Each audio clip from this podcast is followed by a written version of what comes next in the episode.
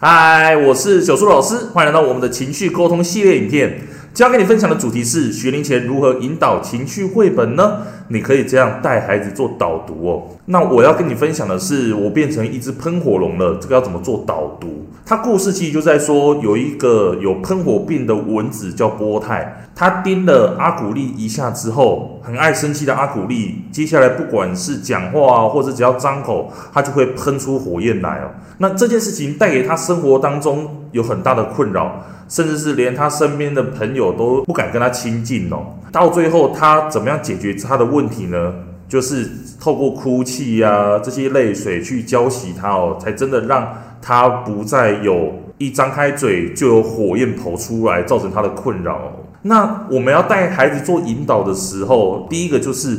你可以先顺顺的读这些故事的内容就好了，因为孩子的注意力有限，孩子基本上看到这个新的东西，你念给他听，他基本上就是十到十五分钟会听你讲完，可能注意力就飘走了。所以你一开始的时候就先让孩子先熟悉他故事内容。不过当你在读故事的时候，第二点，不要对国字做过多的解释，因为每一个文字设计都有它的意义哦。比方说过程当中如果有像是潺潺的流水声。那个潺潺，孩子可能听不太懂，但是你讲出来，你多讲几次，其实孩子他就能够去体会国字的那个美。第三个是孩子容易关注配角，再关注主角。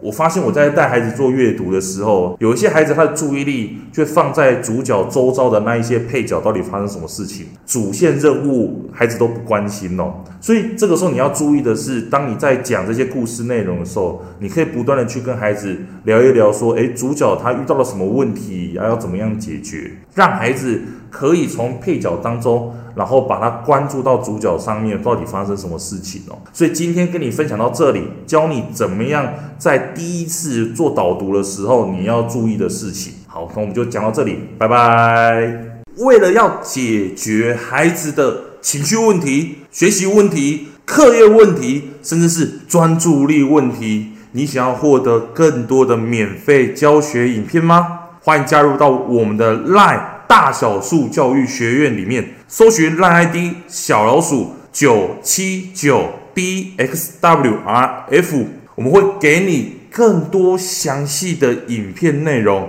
加入后点选我们的课程资讯，还会给你完整的购课链接，让你完整的解决孩子的学习状况哦。那现在购买我们的课程，我们还赠送专属小树老师的私赖群组，让你有任何的问题都可以在里面问到宝、问到爽，而且还不限时间哦。